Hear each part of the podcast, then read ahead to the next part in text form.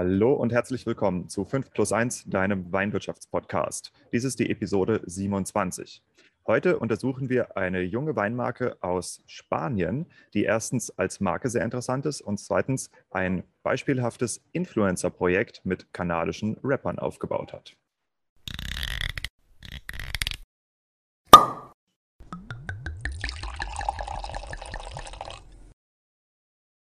Hello, boys and girls. Welcome to the Art of Selling Wine.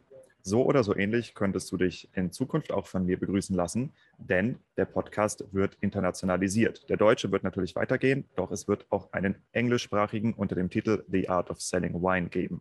Er ist im Moment im Aufbau, aber heute hörst du schon eine erste englische Episode, um zu schauen, ob du genug Englisch kannst, um mich zu verstehen und ob ich genug Englisch kann, um eine solche Episode tatsächlich auch sinnvoll zu produzieren. Ja, also lass dich nicht entmutigen. Ich stelle mich kurz vor, mein Name ist Diego, ich bin der Betreiber des 5 plus 1 Podcasts und bald auch der Betreiber und Host des The Art of Selling Wine Podcasts. Ich bin selbst Winzer und als Winzer bin ich der Meinung, dass wir niemals genug über Selbstvermarktung, über Weinverkauf, über zeitgemäße Unternehmensführung, über Trends in der Weinwirtschaft lernen können, um unsere Weingüter eben in eine erfolgversprechende Zukunft zu führen und damit auch für die Menschen dahinter eine Zukunft zu gewährleisten, also eine Arbeitsstelle zu sichern und unseren Wein langfristig zu verkaufen. Weil ich weiß, wie viel Zeit die Weinproduktion und der Weinverkauf in Anspruch nimmt, gebe ich dir mit 5 plus 1 äh, das benötigte Fachwissen direkt zum Hören. Also lad die 5 plus 1 einfach runter und höre es in den Reben, im Keller, auf dem Schlepper oder beim Wein ausliefern. Die heutige Episode featuret einen Jungwinzer aus Spanien. Genau genommen ist er gar nicht der Winzer. Er ist zwar der Erbe einer Weinbaufamilie, aber er arbeitet eher im Marketing. Und er hat eine ganz interessante Marke aufgebaut, und zwar Explicit Wines. Explicit Wines ist wie äh, Explicit Parental Advisory Content, also ähm, ne, expliziter, äh, nicht jugendfreier Content hm, und kommt aus seiner Leidenschaft für Hip-Hop-Musik. Und nicht nur, dass diese Marke halt um ein interessantes Konzept herum aufgebaut ist, wo äh, sich sehr, sehr gutes Storytelling entwickeln lässt, das werdet ihr auch sehen, sondern er kooperiert von Anfang an mit Musikern. Er ist 22 und liebt Trap-Musik, also die etwas modernere Art des Hip-Hops, gerade sehr, sehr angesagt, und macht Features mit Trap-Musikern für seine Weine was natürlich auch interessant ist, weil das ist eben kein äh, Influencer-Marketing im Sinne von, hier ist irgendein Typ, der mal meine Flasche in die Kamera hält, sondern er ist Fan dieser Musiker und macht mit denen zusammen Kooperationen. Das ist für mich Influencer-Marketing, wie es eigentlich sein sollte. Deshalb wünsche ich viel Spaß bei der Episode mit Carles. Ich nenne ihn Charlie. Es ist sein Spitzname Charlie, weil ich äh, kann das Spanische trotz meines Vornamens Diego nicht so gut aussprechen. Ja, und bevor wir loslegen, möchte ich auch noch ein paar Shoutouts an die neuen Fans und Follower machen. Da ist einmal Diogos Wine Shop. Dann hätten wir die Fattoria Poggio Caponi, nehme ich an, dass man das so ausspricht. Das Weingut Heil. Hallo Julian, schön, dass du an Bord bist. Und die Deutsche Wein- und Sommelierschule. Das sind natürlich auch absolute Profis in dem Bereich hier. Freut mich, dass ihr auf den Podcast aufmerksam geworden seid. Insofern jetzt viel Spaß mit Charlie und mir. Okay, here we go. This is another episode that will be held in English because uh, today's guest is Carlos, or how I would rather pronounce him, Charlie. He allowed me to tell uh, to say Charlie to him because I'm not a fluent Spanish speaker. Also, my forename uh, would uh, implicit that, but I'm not. Yeah, and Charlie is uh, running the wine project Explicit Wines from Spain. Uh, I came across his wines um, via the swagwine.de online shop, uh, who I also interviewed in an earlier episode. And uh, if this is the first time you're hearing me uh, talk English, this has to do with a small internationalization project I'm doing. So I'm beginning to interview more and more uh, wine growers, winemakers, wine merchants, and who else uh, from outside of Germany because there's a lot of interesting stuff going on. So please welcome Charlie to 5 plus 1, the wine business podcast. Charlie, briefly tell us who you are and how you are connected to wine. Okay, well, so my name is Carlos, okay, also Charlie. so I'm 22 years old and well, I'm related to the wine because uh, nowadays I'm working in a winery, okay, but also my grandfather, he has um, vineyard and also I've been in relation since I was a kid. So also I've been in love with wine since when I was a kid. So I think that the first time that I got drunk was at three years old. So probably it starts at three years old, like the connection with the wine. Okay, yeah, that's cool to hear. Um, so wine is, is a family thing for you. Uh, which uh, winery are you working in? So nowadays I'm working in Parés Baltà winery. Is located near of Vilafranca del Penedès. In it's called the town uh, Pacs del Penedès. Mm -hmm. And what are you doing there? So I'm just a tour guide. So I'm doing visits there, but also uh, nowadays I'll start studying winemaking. So probably in two years I'll do, or maybe I'll stay with the group of the winemakers there. Oh, that's that's cool to hear. Uh, for those who listen to Five Plus One for the first time, uh, whenever we mention a company or a website or anything like this, uh, you don't have to write it down. You will uh, see it in the show notes. Just go to my uh, website, which is uh, www.5plus1.blog, and you will find the show notes there. Just search for uh, explicit wines and uh, you will see all the links and all the wineries and whatever else we will talk about today. Yeah. Okay. Um, so uh, yeah, you started your own wine project, which is quite unique, and it is explicit wines, explicit like in parental advisory, explicit content. And uh, what what is explicit wines, and how did you get the idea for that? well, so this one, this was my uh, like final project in the university. So I started like thinking about um, what, what could I do like in relation with the two things that I like, which are music and also wine. So I try to mix everything, but also I'm in love with um, the underground culture, which is um, this case hip hop, also trap, reggaeton, etc. So uh, I just want to mix like this urban and also underground genre into the wine also. So this was actually my idea, and and then I started contacting with artists from this um, genre, and also nowadays I'm working with one of them yeah, I saw uh, you you have this co-production with uh, a trap rapper, I guess. Uh, I'm I'm not so much into trap hip hop, so uh, this was the first time I got to know this guy. I'm I'm more of an old school uh, person, but uh, yeah. I have to also decide for some music because I add music to each episode, and in your case, I will bring some trap music, which I usually avoid in favor of boom bap music. This is more my style. Okay, um, when I go to your website, I read something about an organic farm that you try to fund. W what exactly is your goal with Explicit Wines? So I tried to do um, two things. So the first one is that uh, my great grandfather, um, he had uh, like a farmhouse, which nowadays is ruined. So I'll try to rebuild everything for making a winery and to produce my own wines um, but also doing like different activities. And this is why the name of explicit comes from, because I just want to omit like these normal visits into the winery and doing something more explicit, like trying to mix, in this case, um, like music concerts with wine, also different type of events, like for example, um, trying to make uh, pairing with wheat and also wine. So this type of things that like people think that is not like correctly so trying to mix everything with with wine and also music can match everything yeah okay i, I can very much relate to this. Uh, the the idea of uh, matching uh, wheat and wine uh, as wine growers uh, i i got told that some wine growers used to smoke weed uh, which of course I was not a part of. And uh, we found out that uh, like these super sweet wines, sweet dessert wines and wheat, they match perfectly because it's just like the, the, the, the, sweetness gets so much increased and uh, we love that. And I was always like, hey, man, I, I would totally love to do uh, matching wines with different hash, wheat, skunk types, whatever. This is this this must be possible because they also have different flavors. And I would love to see how you developed this idea and uh, managed not to get locked up in jail. Uh, but uh, yeah, I, I, just go for it, man. I like the idea. Um, okay, and so uh, your idea is to co-create wines with uh, famous uh, hip hop musicians from trap or reggaeton or like the kinds you like.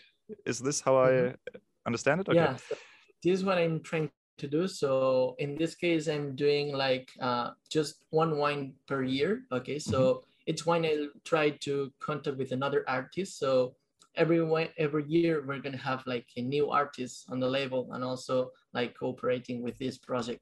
So um, my goal is just to attach into the young people because like the young public nowadays is more into the beer, for example, than into the wine. So I think that music is the way to connect young people into the wine at this moment. Yeah, for sure. I mean, it's it's a great idea, and uh, yeah, there are there are areas where young persons are much into wine. There are also areas where they are much into beer, mostly, I guess. Uh, but I like the idea because uh, this is obvious, obviously uh, uh mixing two very emotional topics together, and uh, yeah. So uh, good luck with that.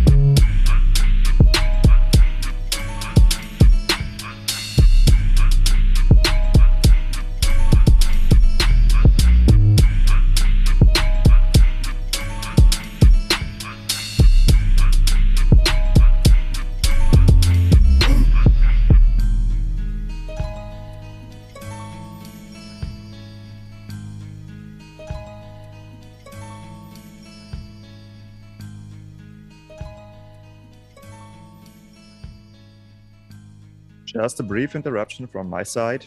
If you enjoy this podcast, please help me by showing it to friends of you. Friends meaning winemakers, female or male, um, who would be also interested in listening to this podcast. If you help the podcast grow, it is more likely to be sustained for a longer period of time. Second thing, uh, if you enjoy the English episode, if you understand my German English accent, and uh, you want to learn more about international wine brands, go to my website, which is uh, theartofsellingwine.com. You also find the link in the podcast description. And don't forget to subscribe because the English podcast and the German podcast will be separate from each other.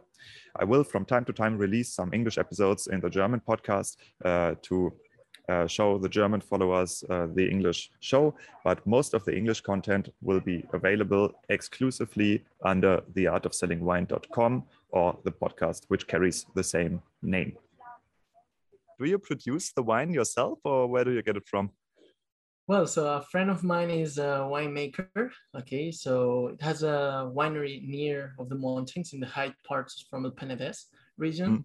Uh, um, and the thing is that um, I've been in contact with him, telling him like all the project, etc. And also from the vineyard that my grandfather owns um, mm. is a hundred percent parellada. Okay, so parellada is a typical variety from El Penedès region here in Catalonia. And the thing is that uh, we wanted to make a special wine. Also, this type of wine is is quite different as the others because um, we're working with different varieties In this case, it's a 50% Macabeo with 30% of white Grenache. It has 10% of Xarel·lo and 10% that comes from uh, my great grand, well, my, from my grandfather's vineyard. And, and the thing is that uh, we wanted to mix like the local varieties, but also having this Grenache that brings like the volume into the wine. And in this case, we're using wild yeast. So we are not adding any type of yeast for doing the fermentation. So this way it makes it like probably quite complex and also just a little bit more like fresh. And also what we're trying to do is to have like this fresh, easy to drink wine that young people will enjoy. Yeah, yeah, I get that. Yeah, uh, I haven't tried it, but uh, sounds interesting. And um, like one one thing that came to my mind is uh, why exactly trap? I mean, I get it that you, trap seems to be your kind of music, but as far as I'm informed about trap music, it has a rather young audience, and uh, I mean, people spending money on wine, at least in Germany, this starts at the age of 26 and above. This is when people are well educated and start earning real money and uh, start buying all the kind of shit they don't need and also start spending money on wine. And uh, I'm not so sure, is trap uh, like in, in, in, this age group, uh, is, is trap a thing? Yeah, so well, I've been like doing some experiment with, with the public, etc so the thing is that I figured it out like young people really likes um, this type of music like trap, hip hop, mm. etc. So this like the like nowadays like the genre that is more most listened for young people.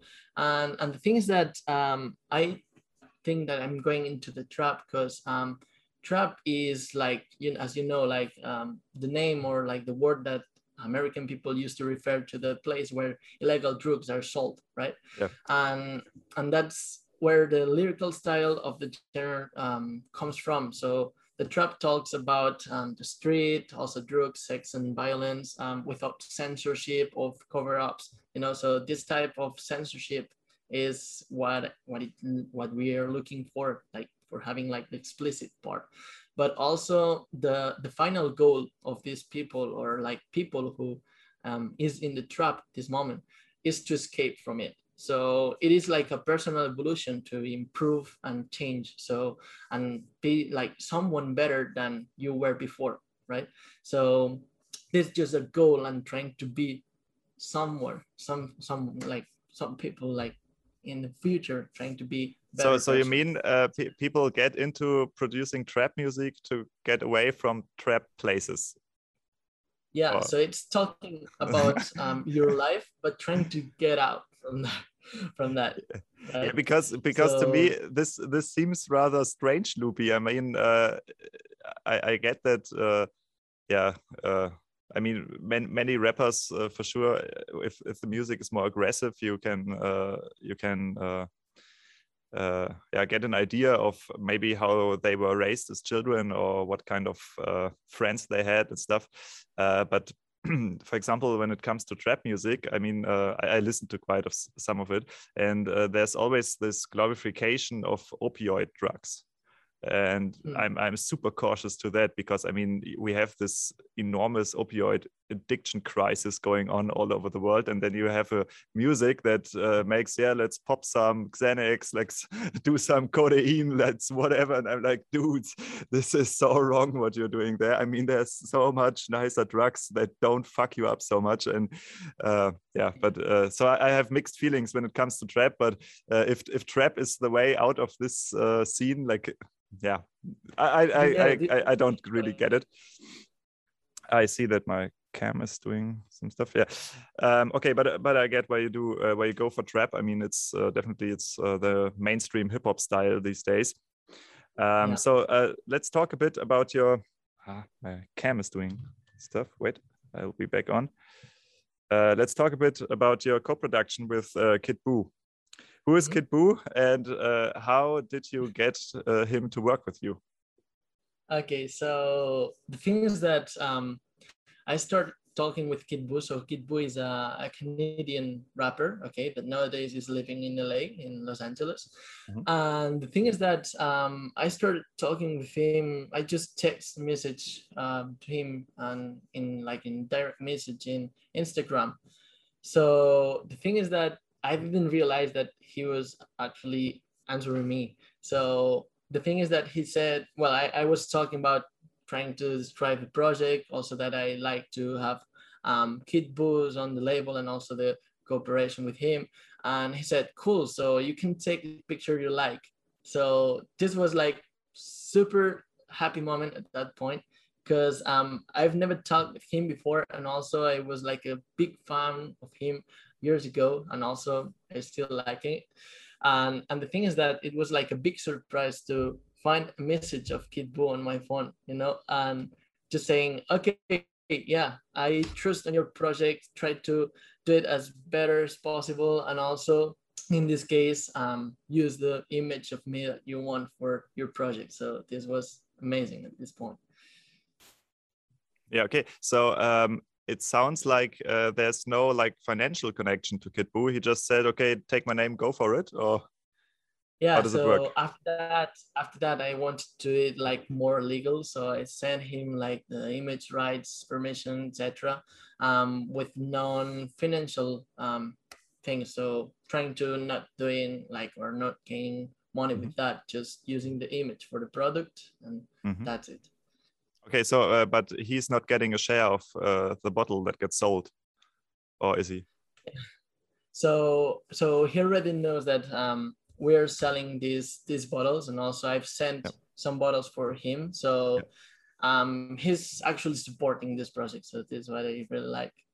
Yeah that's awesome. That's awesome. Yeah i mean and uh I, I, as I suppose you're just starting this, so it's cool to have an artist like this support you. I mean, he's uh, he's not like one of the extremely big trap artists, but he has quite an audience. I mean, like on Instagram, he's on half a million, I think, and uh, I haven't checked all channels, but uh, there's definitely people uh, who like his music quite a lot around the world.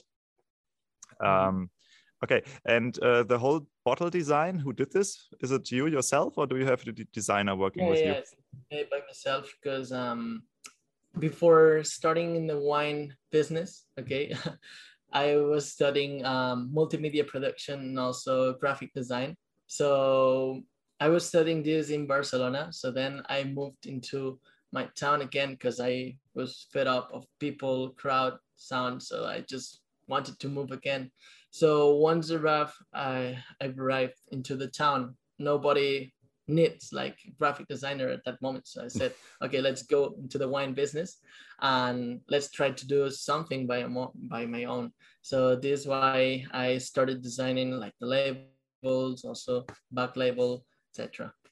Mm-hmm. Yeah, cool. And uh, I think you also sell a T-shirt with his logo. Is it right? Yeah. So in fact, this one, okay, so it has like yeah. the magic logo. Okay, so Kid Buu has like the Majin from Dragon Ball, and also in the back part, I don't know if you can see it, it says. Ah. Like, okay, yeah. and uh, th this is quite cool. Uh, so he he yeah. he lets you use his logo for your own merchandise. Yep.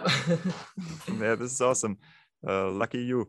Okay, and um, the project uh, is 450 bottles. Uh, when did they? When did you drop them to the market?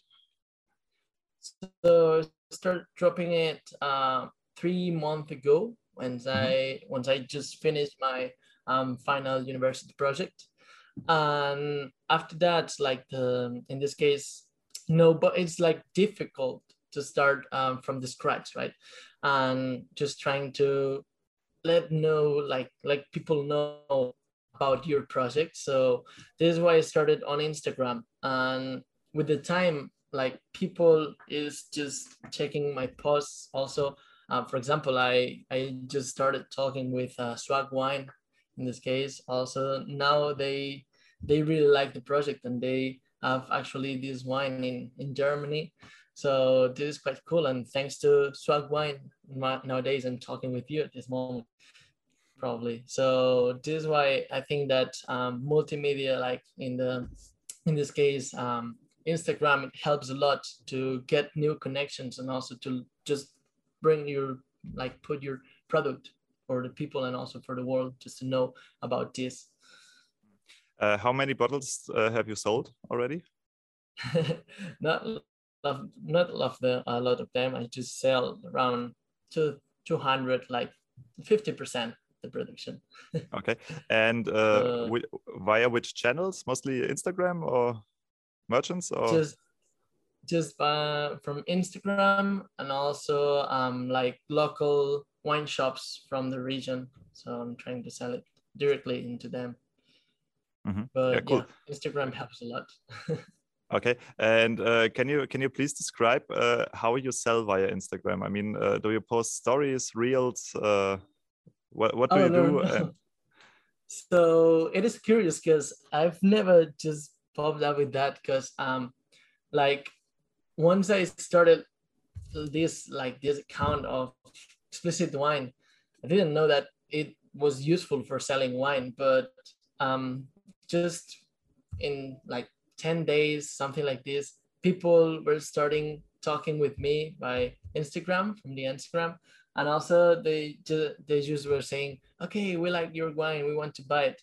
And also I was sending like the link from our webpage, which is um, www um, dot explicitwine.es, which is comes from Spain.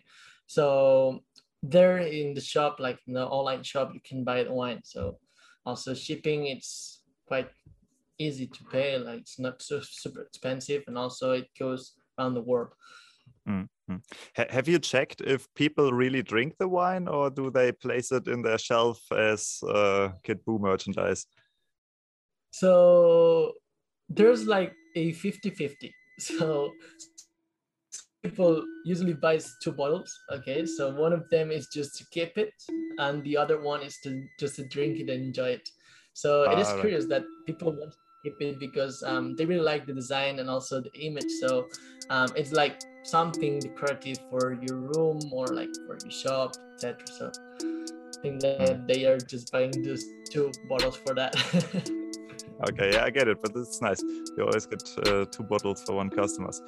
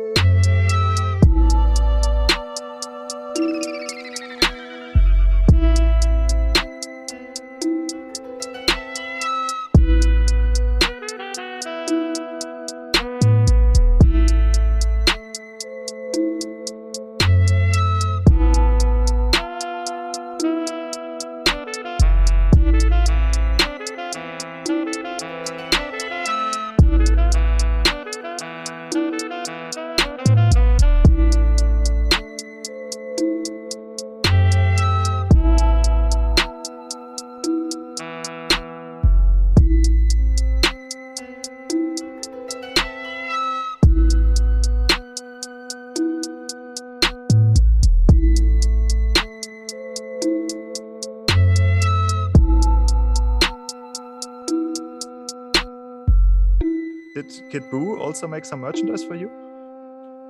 No, no, no, not at this moment. So I started sending him the wine and also some T-shirts and this chain, etc. Um, but the thing is that he didn't start yet the just just sending the wine. Mm. So this case is is in process at this moment. Okay. Uh, yeah. But I, I, hope this this will work out for you. Uh, how do you go for it? I mean, do you do you use uh, all his hashtags, or how do you try to reach his audience? Yeah, so I started like using um, his own hashtags, also uh, trying to promote this this page in, into Instagram. So like trying to find their um, public. So after that, um, I just tried to send um like information about this this page also this this project and they some of them they really like it and others just just forget it but mm. in this case it actually helps to stay on it and also taking care about of what you're just uploading to the into this instagram post so mm. it is actually helping but in the other hand, it's not helping a lot because um, some people is just saying that, um, well, so Kid Buu is probably not the best rapper. So, you know, there's like a lot of people with him and also a lot of hate. I mean, this is true for so... every artist. Yeah. Some people hate them, some people love them. So who gives a shit? Um, okay. And let, us talk a bit about the pricing of the wine. Um, how, how did the price uh, come to place. I mean, it's a totally new wine. You could have sold it for 30, you could have sold it for five, whatever. I think there's no reference project. Uh, why the price you have and how much is it? Price is uh, 1250 at this moment. Okay. So I think that is a price that young people can buy it. Okay. So I think that it's something like exclusive, like 400 bottles only, uh, in this case, 450, right? Um, but imagine that we're putting the price super high like at 30 euros 50 euros something like this probably like the public who has money will buy it okay but um like the young people who is actually the public of Kid Buu and also of this uh, music genre, um, it's difficult to sell it. So this is why I just put the prices lower at uh, 1250. Okay, cool. Um, yeah, and uh, there's another thing I would like to talk to uh, you about in when it comes to Kid Buu because uh, I checked him, of course, and uh, as you would expect with a rapper or trap rapper, whatever, uh, you find quite some legal issues, but uh, not just like the random stuff, which is don't know illegal yeah. weapon and got yeah. caught with baggies of weed or something like this i mean this is the regular stuff uh, but uh, in his case uh, you have this uh, underage sex partner stuff which comes with quite a bad taste and mm. uh, did you know about this and does this uh, influence your project somehow oh yeah I, I just heard about this but i i wasn't like sure if it was real or not because um like in some in so many times like people is just trying to make some fake news but probably this is like a truth like is a truth like uh, a real one. But um i'm not sure at all. Also i don't want to co- to talk with kid Buu directly about this because i don't even have like enough confidence for for talking about this. Um but in this case yeah it it, it has like this part of the public who doesn't like these things also. I'm a part of, i think that this is horrible and also this is not good. But in in the other hand like there's other people who is trying to forget like the bad things from the past and trying to keep on and just keep moving and try to do your projects and also just keep going. So yeah in this case um, some people is just trapped into the past on one what happened before. And the other the other people is just supporting uh, what he's doing at this moment like new music also new body clips etc so there are like these two parts. So on one hand i'm losing part of the public right? But in the other hand um, there's people who are still supporting kid Buu for his music and not for his life in this case. Mm -hmm.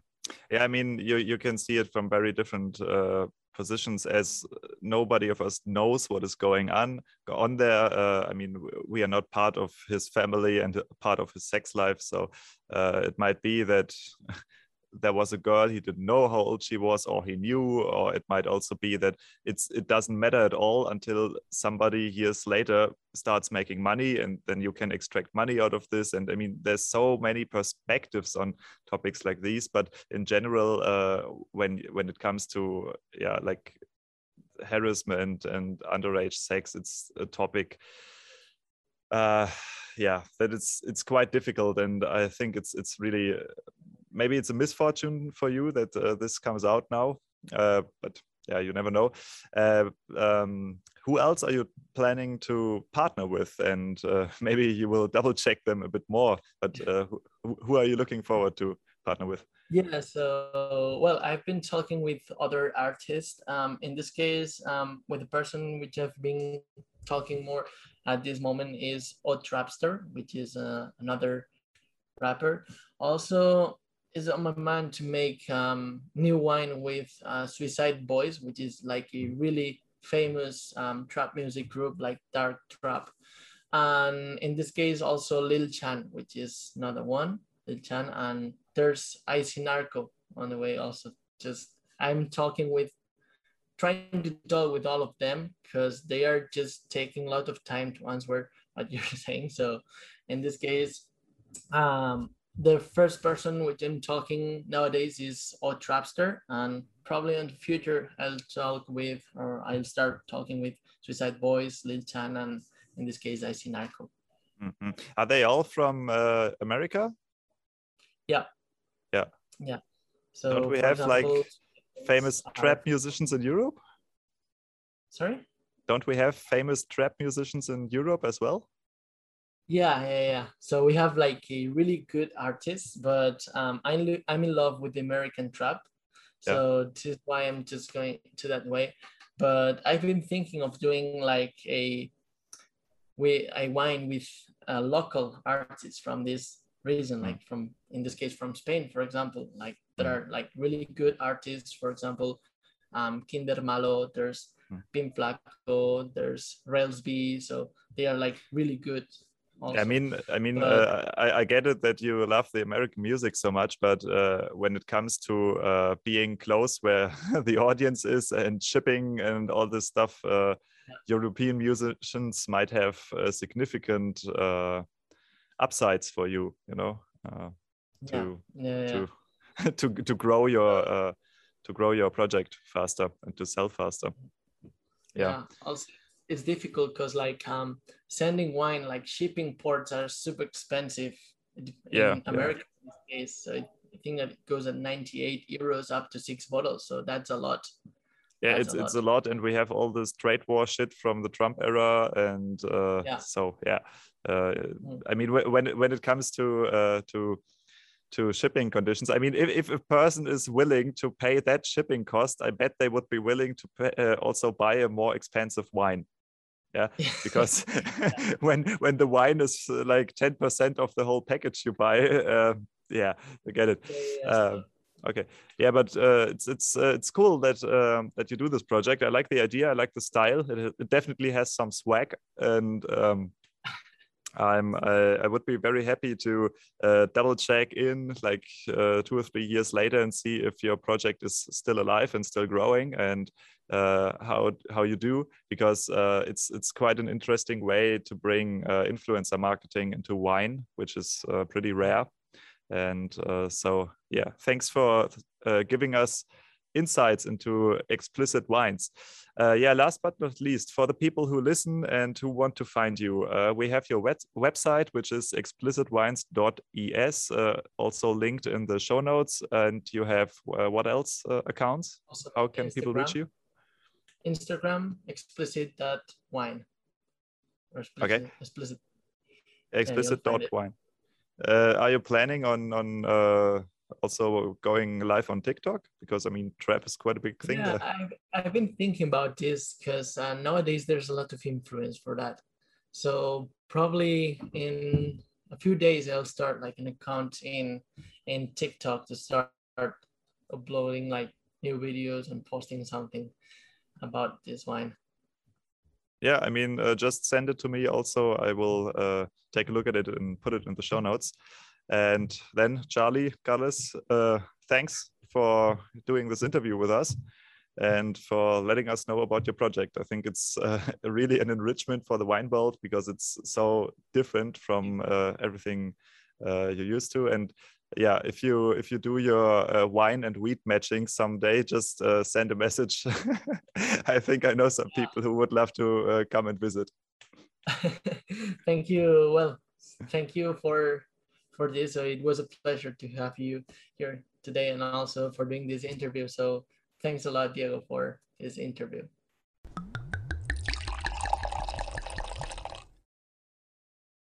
Nachdem ihr so lange auf Englisch durchgehalten habt, äh, mache ich das Outro kurz auf Deutsch. Es gibt nämlich auch gar kein langes Outro. Ich habe einen zweiten Teil zu dieser Episode, eine Analyse, wo ich ähm, das Gehörte und Besprochene mit dem Charlie nochmal analysiere und für euch zusammenfasse, was man daraus als Winzer für sich mitnehmen kann und worauf man auch vor allem achten sollte bei der Auswahl der Influencer. Denn ich denke, der Charlie hat hier einiges richtig gemacht, aber eben auch manches falsch. Ja? Und ähm, wie ihr das für euch umsetzen könnt, was es da zu beachten gibt, das findet ihr im zweiten Teil zu dieser Episode.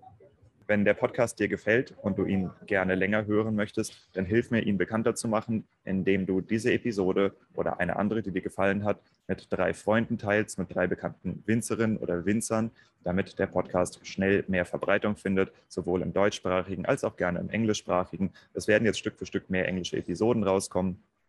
Und wie gesagt, falls du dem englischen Podcast folgen möchtest, geh auf theartofsellingwine.com oder klick auf den Link in der Beschreibung. Bei Spotify einfach nach unten scrollen, da kannst du draufdrücken. Und bei iTunes oder Apple Podcast kann man leider nicht draufdrücken, doch dort siehst du die Domain, unter der du dich anmelden und subscriben kannst.